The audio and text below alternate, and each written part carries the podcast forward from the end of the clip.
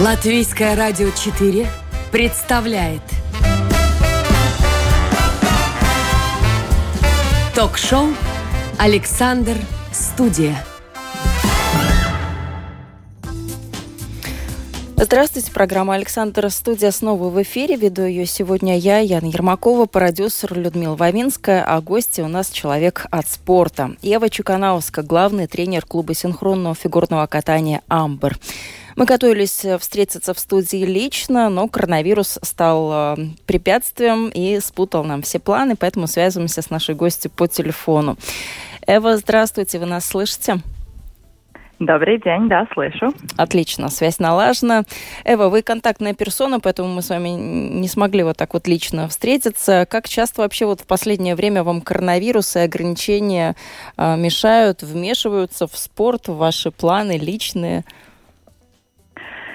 Да, это получается почти каждый день. У нас, э, э, у нас получается, что мы завтра тоже едем на соревнования, поэтому сейчас такое время, что последний день контакт персона, и завтра уже уезжаем. Э, и для спортсменов тоже почти каждую неделю есть ситуации, когда в школе кто-то заболел или кто-то в команде, но у нас как бы получилось, что тренировочный процесс э, все время продолжался, мы не остановились, э, как бы всех все время тестируем на тренировках, стараемся тоже, чтобы все были здоровы и не болеть стараемся. Но да, конечно, трудно. Соревнований сейчас тоже много отменяет. Ну, как бы стараемся выбраться и, и что-то по, тоже тренироваться, не остановиться новые как бы виды раз, как тренироваться. Ну, приятно, что вы так с оптимизмом на ситуацию смотрите. Ну, наверное, так оно и есть, когда занимаешься любимым делом, все трудности, с ними можно справиться довольно просто. Пару слов о вас, потому что вас тоже нужно представить и познакомить э, наших радиослушателей с вами. До 18 лет э, вы катались в одиночном катании, выступали на национальных и международных соревнованиях, э, ездили на мастер-классы таких всемирно известных фигуристов, как Алексей Мишин, Михаил Худ. И потом как-то вот так получилось в вашей жизни, совершенно случайно, ну а сейчас, как мы уже спустя столько лет видим, закономерно вы пришли в синхронное вот все время почему-то хочется сказать плавание, но нет, синхронное фигурное катание. А, кстати, о синхронном плавании тоже поговорим. Почему-то там а, больше молодых людей, мальчиков, а, мальчиковые такие, мужские команды. А вот в вашем виде спорта я, по крайней мере, такой информации не нашла, что есть э, мужские а, команды. Почему-то только женские. Ну, наверное, потому что а, выглядит это вот так вот красиво, зрелищно. Тем не менее, продолжим вашу биографию. Десять лет э, назад вы вместе с командой приняли участие в чемпионате мира в Стокгольме. в общей сложности, так вот, если все суммировать, ваше спортивное наследие, вы занимаетесь э, фигурным катанием уже 20 лет, и последние 5 лет тренируете именно как раз-таки синхронистов. Как устроен мир фигурного катания, чем наполнены будни за рамками катка, об этом мы сегодня поговорим. Ближайшие полчаса у нас отведены именно для этого. Ну а я напомню нашим радиослушателям, что наши гости можно задавать вопросы, как всегда писать комментарии. Такая возможность есть на нашем сайте lr4.lv в разделе «Написать в студию». Ева, скажите, как спорт вас изменил? Вы с шести лет на катке что поменялось в вас, как вы думаете? Почему спорт, чему спорт способствовал? Uh, ну, я могу сказать, что спорт uh, мне очень помог в жизни uh, для моего характера и тоже улучшил мое терпение. И это очень важная часть моей жизни. И я никогда не думала, что как бы приду в каток и останусь там 20 лет тоже родители так не думали, но так получилось, и я очень благодарна, что мне была возможность э, тренироваться, кататься и и потом попозже в жизни тоже э, попробовать синхронное катание и найти себя там. Вы сказали, терпение это вырабатывает. А как часто у вас не хватает этого терпения? Потому что, чтобы собрать в кучку 16 девочек, собрать всю команду и как-то задать им тон на тренировку или на какие-то соревнования, все-таки нужно как-то потратить эмоциональные силы. Как это терпение вы вырабатываете и насколько его бывает, что не хватает? Хочется, может быть, взорваться как-то, может быть, как-то резко ответить. Как вы с этим справляетесь? Я очень люблю свою работу, а, поэтому я горжусь своими спортсменами, и я очень стараюсь, чтобы они э, себя чувствовали хорошо, и тогда и получают хорошие результаты, и терпение, с терпением тоже все хорошо, и все в порядке. Ну, приятно это от вас слышать. Мы еще к этим вопросам вернемся, и к вопросам мотивации, и к вопросам э, ваших фигуристок, их успехов, э, результатов. Я смотрю, наши радиослушатели уже активно начали нам писать, комментировать и спрашивать. Действительно, вопросов очень много, они интересные.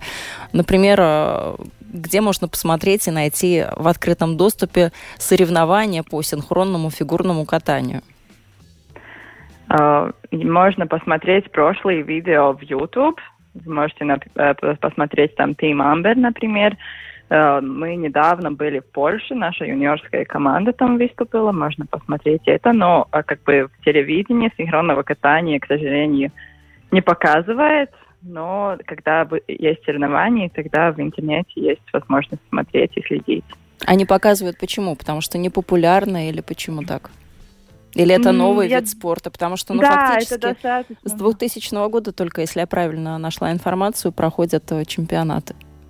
Да, это достаточно новый вид спорта, очень популярный в Финляндии, в Америке и э, в России, но, но как бы в Европе немного э, поменьше, поэтому, да, к сожалению, еще не показывает. Но надеемся, что, что будем тоже в Олимпиаде в будущем, и тогда уже все будут знать об этом спорте.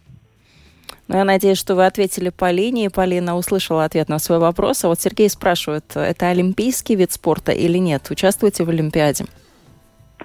Uh, в каждый год старается наша как бы ISU uh, поставить этот спорт в Олимпиаде, но еще не получилось, но сейчас надеемся на то, что на следующей Олимпиаде уже будет там делать изменения в правилах, в командах, Э, что Олимпиада нас как бы взяла, что мы тоже были частью Олимпи... Олимпийских игр.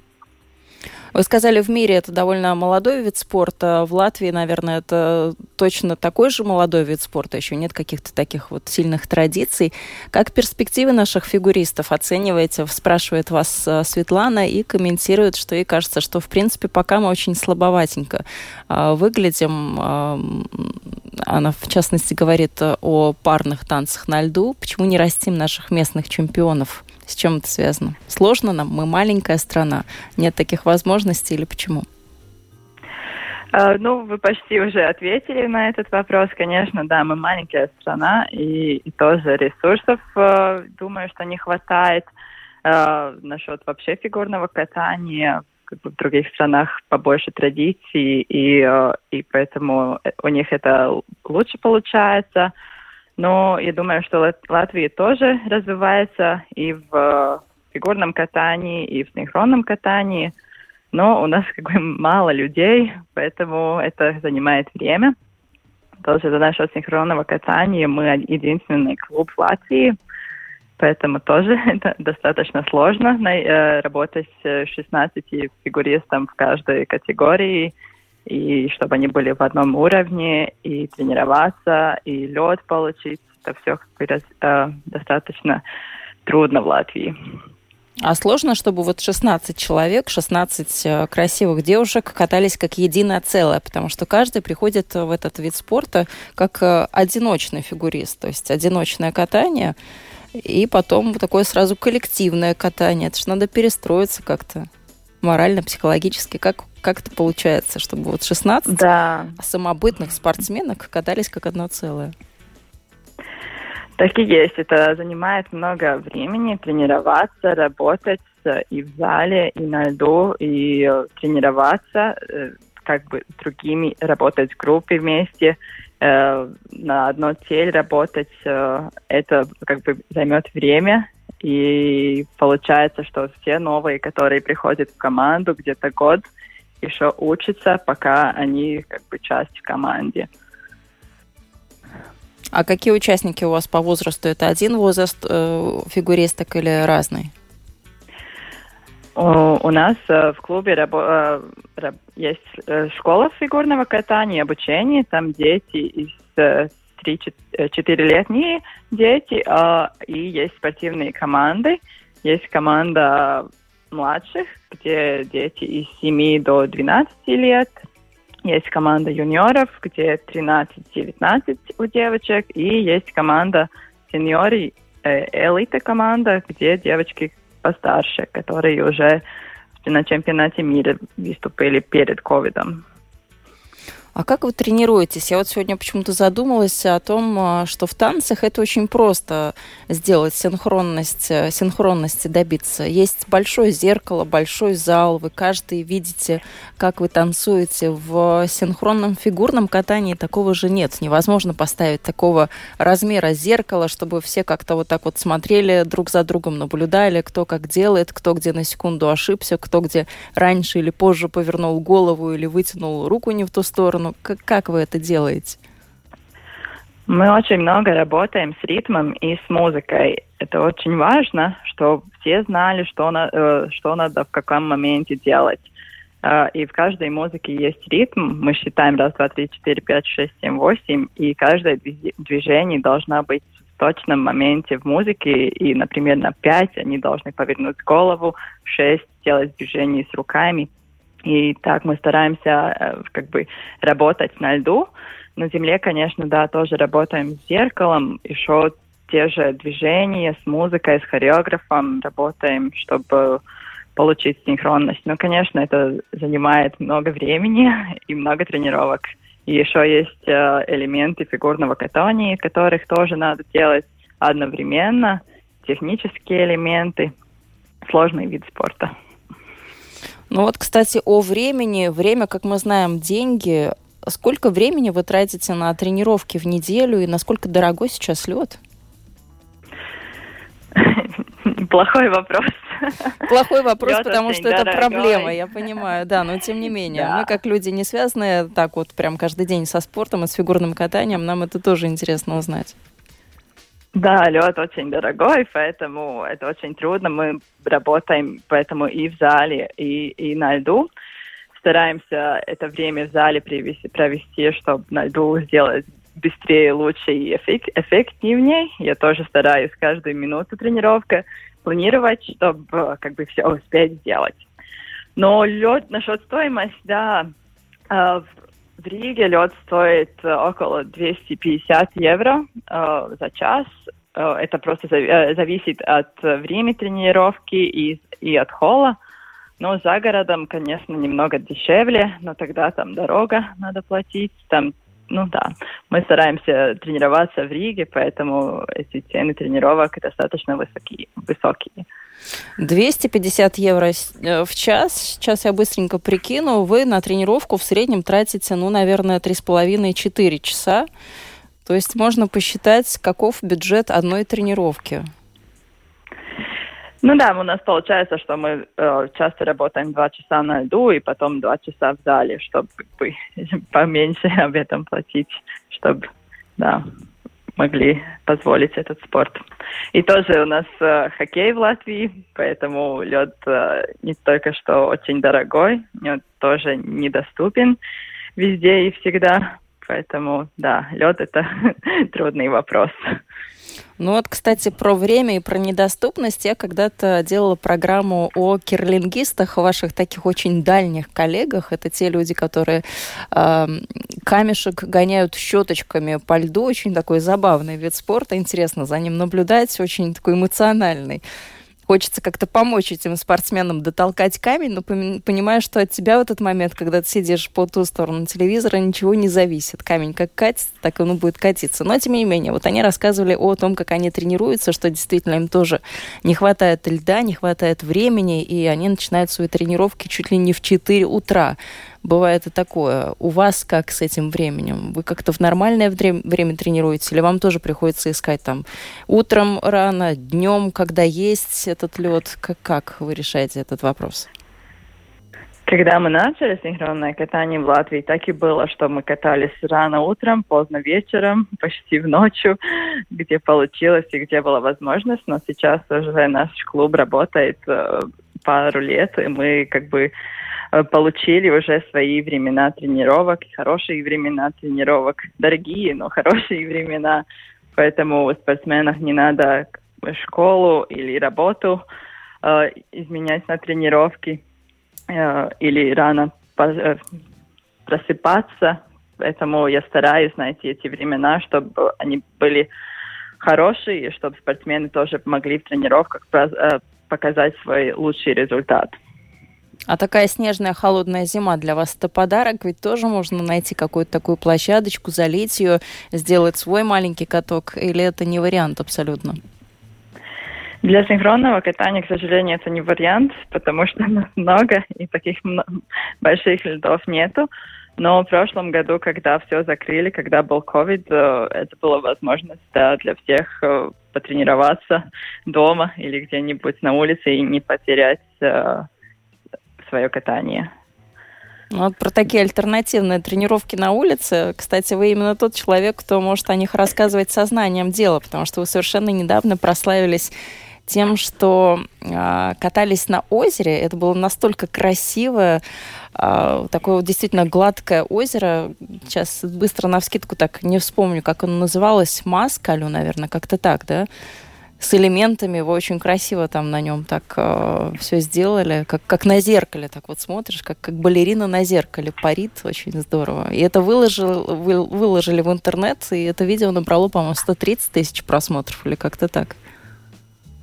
Спасибо, да, это было в прошлом зиме. Получилось, что было такое шикарное время, что было чистый лед, как зеркало. И да, мне получилось приехать к родителям и Валукна и там это видео снять. А часто катаетесь на озерах? Нет, снег всегда. Не получается так.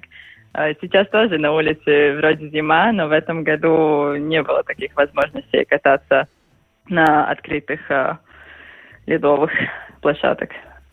Но отличается, да, вот такой естественный каток от э, того катка, который, который искусственный, который под, э, под крышей? Да, конечно. Под крышей лед лучше. Ну, вы, наверное, иногда завидуете тем, у кого есть возможность покататься на коньках на Байкале. Вот это вот такая вот совершенно красивая тоже гладь а, озера, как, как зеркало с какими-то очень красивыми структурами такими. Хотели бы там покататься? Есть в планах, может быть? Я бы хотела, да, но прошлым зимой получилось здесь, в Латвии, так покататься. Я тоже очень счастлива, что так получилось. И это видео тоже красивое получилось. И я, я, я как бы горжусь этим тоже. Ну, синхронное катание как-то он так очень эффектно смотрится. Вас зовут на какие-то проекты, может быть, на съемки, еще куда-нибудь? Да, мы вообще до ковида выступали часто в «Динамо Рига». Сейчас там тоже КХЛ поменялись все правила. Э, и в этой сезоне не получилось, но хоккеисты тоже, э, у них нравится, когда мы выступаем, и, и тоже в других холлах мы часто выступали.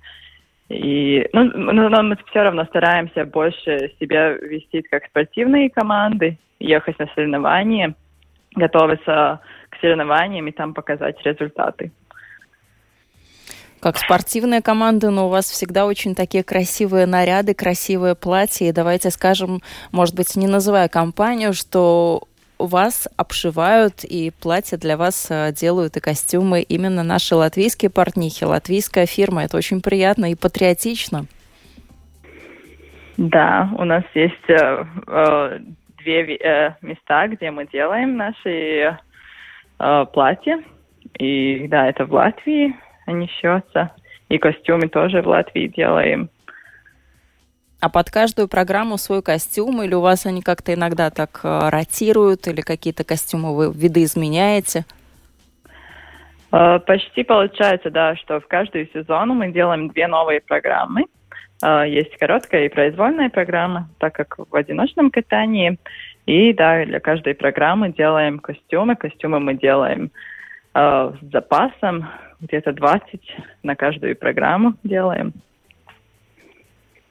16 человек, 20 костюмов, ну да. А есть у вас какие-то такие строгие требования, что не дай бог, не набери лишних там пару килограммов, иначе в костюм не влезешь, как у балерин, знаете же, все строго. У вас есть какие-то такие правила, требования и ну, так далее? Ну, каждому есть свой костюм из начала сезона, и надо как бы попасть в костюмы тоже на соревнованиях. Но у нас есть тоже, что девочки, девочки делают поддержки, и поэтому нам нужны сильные девочки. Поэтому, да, в каждом есть свое место в программе. И, да, но не так, как у балеринов, что один килограмм – это катастрофа. А карантин, локдаун и самоизоляция сильно на фигуру повлияли или нет? Или у вас настолько активный вид спорта, что там за одну тренировку можно потерять все, что съел? Активные тренировки, да. Но мы дополнительно работали через Zoom, когда не было возможности кататься в, э, в катке. И так как э, взрослые у нас сборная Латвии, они тренировались. И как бы продолжили работать, и, и ничего не остановилось искали как бы в стадионе, где тренироваться, и, и да, не остановились. Ну вот смотрю, наши радиослушатели продолжают задавать вам вопросы. Юрий спрашивает, как с безопасностью фигуристов, э, это имеется в виду падение на льду, ведь нет у вас такой же защиты, как у хоккеистов. Действительно, как иногда бывают с какими-то травмами, потому что синхронное фигурное катание, вы можете там и друг в дружку как-то так вот елочкой, э, сеточкой ехать, это что нужно еще попасть в дырочку между, в пространство между двумя фигуристками. Как, как вы справляетесь с какими-то такими профессиональными травмами? Ну, конечно, травмы бывают, как в каждом спорте, но как мы делаем таких элементов, которые девочки уже умеют кататься, тогда есть трудные элементы, когда э, начинающие, тогда, конечно, трудных элементов не делаем, но много бывает так, э, кто кто-то другой упал и там продолжает три еще упали на этого человека. К сожалению, так и есть, потому что дистанция между спортсменов очень маленькая, и много таких ситуаций. И лед еще скользкий. Но таких э, больших травм, слава богу, у нас не было. Поэтому стараемся тренироваться так, чтобы было, было без больших травм. А когда любовь приходит к спорту и к тому делу, которое вы делаете? Вот вы уже 20 лет в фигурном катании. Вот когда вы почувствовали, что никуда вы из этой профессии не уйдете, хоть что будет происходить в вашей жизни, а вот эта профессия надолго и всерьез? Когда я сама начала работать с синхронистом, тогда я поняла, что это большая часть моей жизни. И да, это все вокруг меня, это очень важно, и никуда не пойду. И когда ехали с командой на чемпионат мира, тоже тогда почувствовала, что это для меня, и это мне очень нравится. Но пораньше тоже, когда я каталась сама, я тоже уже знала, что катание это мое. И не хочу в другой спорт идти, хочу кататься везде и всегда, когда могу но, может быть, не в другой спорт, а в другую профессию. Вот периодически же бывает, так мне кажется, у каждого человека, что он в какой-то момент думает, а вообще на то ли я трачу свою жизнь? Может быть, надо все поменять? У вас было такое? Может быть, в какую-то другую вам вообще сферу хотелось уйти? Я все время параллельно работаю финансистом в сфере недвижимости, поэтому у меня есть как бы это другая профессия, когда в в катании есть много эмоций, тогда я открываю Excel и сижу там и отдыхаю из спорта и делаю другой, другую работу.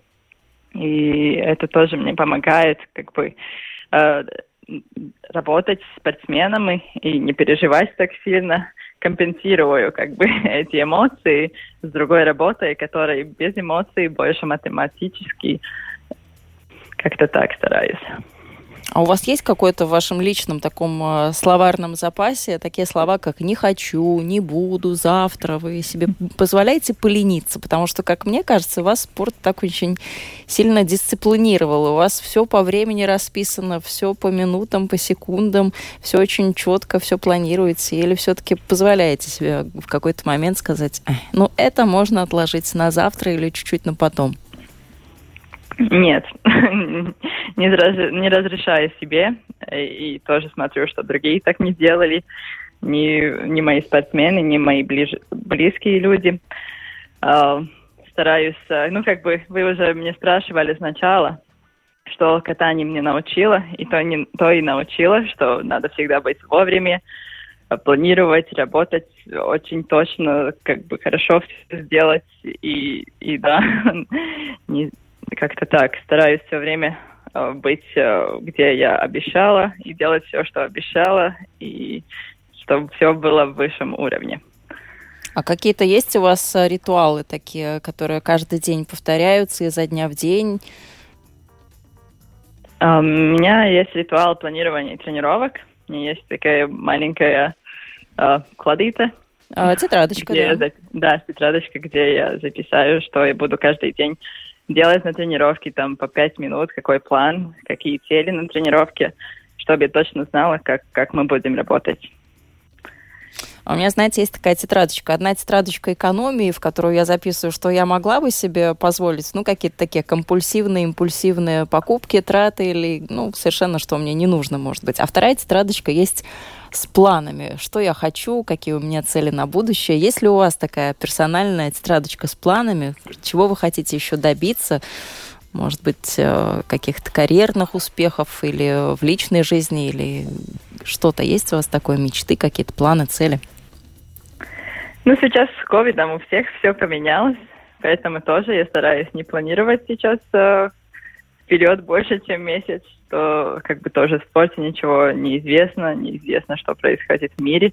Поэтому, да, я раньше очень много планировала, и из-за ковида сейчас как бы стала э, жить жизнь побольше, меньше планировать. То есть одним днем, одним, ну, максимум двумя, да? Ну, месяц. Месяц. месяц. Да, месяц вперед. Вот смотрите, вы своих учеников э, учите, что кататься нужно, и вообще это основное правило для фигурного катания. Я тоже в детстве занималась, очень нравилось, но как-то в профессиональную спортивную жизнь не пошла. Но основное правило для фигуристов – это кататься на согнутых ногах, чуть-чуть присогнутых, чтобы в стрессовой ситуации было больше опоры, и человек не упал, чтобы он мог как-то устоять э, прочнее на ногах, а на льду. В жизни ведь то же самое правильно? Нужно в стрессовой ситуации иметь какую-то такую вот подушку безопасности. Как э, вы стрессу противостоите? Вот те навыки, которые вы получили в спорте, как они вас учат противостоять стрессу? Есть ли у вас какой-то такой вот секрет, как и в фигурном катании? То есть там присел чуть-чуть на ножки, и ты стоишь э, ну, более устойчиво на ногах. А в жизни? Ну, в жизни также, конечно. Э, я вообще думаю, что в моей жизни, кроме катания, вообще нет стресса. Я живу очень, э, да, мере. Спокойно, а, спокойно. Спокойно, да.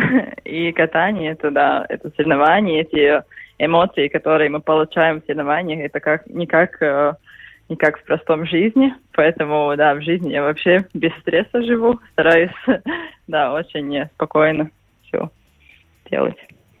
Ну, как без стресса? Все равно ведь стрессы есть. Правильно вы сказали, что они в основном э, находятся в сфере профессионального спорта для вас. Но вот из э, вашей спортивной такой биографии один факт. Э, это был чемпионат мира в США, Колорадо Спрингс, по-моему, 2017, если я не ошибаюсь. Если ошибаюсь, то поправьте. Вам было обидно, что вы на него не попали, не поехали, потому что помешал финансовый вопрос. Это было дорого, денег не было. Ведь, наверное же, грызло как какое-то у вас такое чувство, что вот очень хочется, а не получается? Э, да, но я на это смотрела немного по-другому, что будет еще год готовиться к следующему чемпионату мира, э, улучшать свои элементы, работать над программами и в следующий год показать лучше. Ну, кстати, вот этот год, который сейчас наступил, 2022, для вас такая знаковая дата, потому что ровно 10 лет а, с того момента можно отсчитывать, как ваша команда выступила на чемпионате мира. Это был первый для вас чемпионат мира. Это было в Стокгольме, и вы тогда собрали программу, впервые откатали ее перед зрителями. 10 лет. Вот тогда и сейчас. Что произошло за эти 10 лет? Тогда это была команда из одиночников, когда мы, мы все катались в одиночном катании, и была идея попробовать синхронное катание и поехать на чемпионат мира. Тогда у нас не было как бы тренировок синхронного катания, не было клуб синхронного катания. И это тоже для меня был первый раз, когда я вообще увидела синхронное катание. Там на чемпионате мира других команд увидел первый раз. Uh, ну, сейчас уже мы опытные, мы работаем с другими тренерами. Uh, тоже в гости у нас при, uh, приезжают тренера из Канады, из России, из Финляндии. Работаем, чтобы улучшить наши, нашу, наши знания в, в синхронном катании и тоже популярность этого спорта в Латвии. У нас три команды сейчас в разных возрастах. Развиваемся, стараемся. Ну, это приятно слышать. Но вот тогда, в 2012 году, на чемпионате мира, вы признались в одном из интервью, что вы не думали, что у вас все получится. Вы с тех пор научились верить в свои силы? Да, потому что тогда, когда мы поехали, мы, мы даже не знали элементы. Это была просто авантура. Приехать, э, поехать там и попробовать, как нам получится. Потому что в Латвии не было таких, вообще в Балтии не было команд. И сейчас, да, у нас мы знаем, что мы делаем, и работаем с тренерами и прогрессируем. Поэтому сейчас это намного серьезнее. Расскажите, как работать с женским коллективом. Это тоже большая такая э, большое испытание, можно так сказать. Ведь каждая девушка со своим характером, со своими амбициями. Это женский коллектив, это значит, ну, все равно, хоть как бы вы ни катались вместе и не проводили много вместе времени, все равно, может быть, какая-то есть зависть профессиональная, может быть, какие-то сплетни, ссоры и так далее. А, в каждой команде есть два капитана, и капитаны помогают команде работать вместе работать э, как команде, не ссориться и тоже смотреть, чтобы как бы командная жизнь была хорошая. Ну, конечно, с девочек, как с девочек, я сейчас очень э, благодарна, что у нас тренерский штаб появился мужчина. Э, мы работаем с физиотерапевтом, и я думаю, что это тоже у девочек очень помогает, что есть мужчина к тренерам. Ну вот, кстати, насчет мужчин Виталий интересуется, может быть, он хочет стать первым, кто, эм, кто придет в фигурное катание и будет синхронистом. Он спрашивает, почему не набираете мальчиков? Они не идут, не приглашаете, или, как я уже предположила в начале нашей программы, просто не очень зрелищно, когда катаются мальчики, и приятнее вот так чисто визуально смотреть на девочек. Что ответим Виталию? Uh, в Латвии у нас есть один мальчик в младшей команде как раз uh, есть. Uh, и тоже вся следовательная школа, в школе обучения катания, там тоже у нас есть мальчики, но, но просто в латвийском фигурном катании не так много мальчиков, и поэтому это не самый популярный вид спорта, если у нас есть хоккей. И, и поэтому, к сожалению, у нас нет мальчиков в больших командах, но а, в следовательной школе там есть мальчики, которые учатся и тоже хотят быть э, частью команды. Э, в других странах э, есть команды э, мальчик, с мальчиками вместе. В каждой команд, команде может быть до 8 э, девочек и 8 парней. И, э, и даже есть команды, э, эти отдельно, где только мужчины катаются. В Финляндии есть такая команда, где только э, мужчины катаются. Поэтому есть возможности. Конечно, надо прийти, попробовать и потом уже смотреть. Ну и нехватку фигуристов тоже никто не отменял. Все-таки не хватает у нас э, тех, кто хотел бы так вот профессионально заниматься фигурным катанием, синхронным, тем более. Мне кажется, это тоже большая проблема для вашего вида спорта. Сколько нужно учиться, чтобы выступать в синхронном фигурном катании, спрашивает Зинаида. Это зависит, какая есть, какой прошлый опыт катания. Если занимался фигурным катанием, тогда и за год можно научиться синхронность и быть частью в команде. Если как бы начинать с следующего школы, тогда два года обучения катании, и тогда можно пробовать синхронное катание в молодой команде дети. Марина желает нашей команде успехов. Пусть радует э, выступлениями, красотой и совершенством. Марина, спасибо большое. Я думаю, что и Эва вас только поддержит в ваших э, пожеланиях. Удачи не помешает никогда. Тем более в таком виде спорта, который только молодой, завоевывает свое место под солнцем. Удача всегда, всегда нужна. Не только от удачи все зависит. Зависит еще, конечно же, от труда. Но я думаю, чем больше будет льда, чем больше будет этих возможностей, тем больше и э, возможностей будет для того, чтобы улучшить свой профессионализм. Кстати, о профессионализме, Эва, вас можно поздравить с тем, что в прошлом году вы закончили Латвийский университет, вы не останавливаетесь в своем профессиональном развитии. Как вы теперь применяете эти знания, которые вы в университете получили? Какая это была специальность? Для чего вам это образование понадобилось?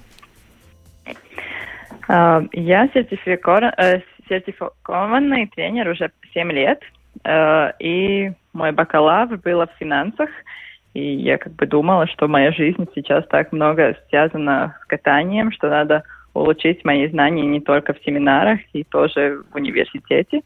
И в Латвийском университете была программа науки спорта, и я там поступила. Там и встретила нашего физиотерапевта, который нам помогает э, помогает спортсменам и с физической подготовкой. Uh, и да, конечно, это мне помогло uh, трениру- планировать тренировочный процесс, тоже больше работать на психологии спортсменов и быть э, тренером, лучшим тренером. Ну, вы не только тренер, вы еще и девушка, вы еще и фигуристка, самостоятельная, очень талантливая.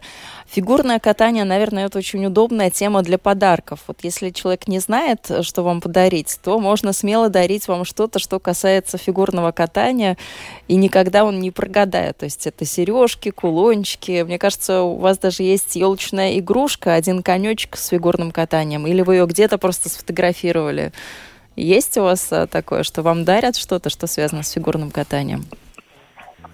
Да, так и есть. Uh, у меня есть uh, коллекции елочек, елочных игрушек. Этих мантелис, да, игрушек. Да. Я думаю, что у меня есть, сейчас есть 15 разных коньков. И каждый год, если я куда еду или кто-то где-нибудь увидел конечки, все мне как бы дарят это. И да, у меня есть коллекция такая. Это вас, ваши такие талисманчики личные, наверное, да? Да. А что, у вас там елочные игрушки или какие-то... Э... Елочные игрушки, да, елочные игрушки, да. Какая у вас прям целенаправленная тематическая коллекция. Это всегда очень интересно, что люди собирают. Да, здорово. Смотрите, как мы о разном, вроде как о фигурном катании поговорили, о синхронном, а столько тем затронули, и какие-то личные моменты обсудили с вами, и перспективы э, ближайшие. Кстати, вот что у вас сейчас э, на повестке дня? К каким соревнованиям вы готовитесь? Мы завтра поедем в Швецию, в Нацка Трофи, соревнования с юниорской командой. Э, это самое ближайшее. Потом в в будущем будем смотреть, что будет с ковидом, потому что много соревнований отменяет. И наши планы поменялись. Мы хотели в марте поехать на соревнования, но сейчас э, отменили. Будем ждать, смотреть, наблюдать, наблюдать ситуацию. Надеюсь, что в этот сезон еще э, успеем на другие соревнования тоже поехать. К сожалению, на чемпионат мира в этот год мы не поедем, но будем готовиться к следующему сезону. Ну что ж, мы вам желаем успехов. И, наверное, Швеция – это ближайший план. Вот начнем со Швеции. Пусть там все получится, и пусть э, это будет хорошим заделом на будущее. Для них фигурное катание – это любимый вид спорта с детства. Для других, как мы сегодня выяснили, это целое искусство на льду и профессия. Лидеры синхронного фигурного катания в мире – это команды из Финляндии, Швеции, Канады, США и России, как сказала Эва. Но Латвия тоже хочет равняться на именитых конкурентов. У нас традиции пока немножко скромнее в этом. Но и надеюсь, усилиями таких энтузиастов, как наша сегодняшняя гостья Эва Чуканауска, результатов мы добьемся и добьемся очень скоро. Эва Чуканауска, главный тренер клуба синхронного фигурного катания «Амбар», сегодня была гостьей программы «Александр Студия». Успехов вам, побед и спасибо, что приоткрыли завесу тайны, как и чем живет мир синхронного фигурного катания. Спасибо вам за интервью. Спасибо большое. Мне лишь остается напомнить, что программа наша сегодня подошла к концу. К эфиру ее готовили продюсер Людмила Вавинская, ну а провела я, Ян Ермакова. Всего доброго и до свидания.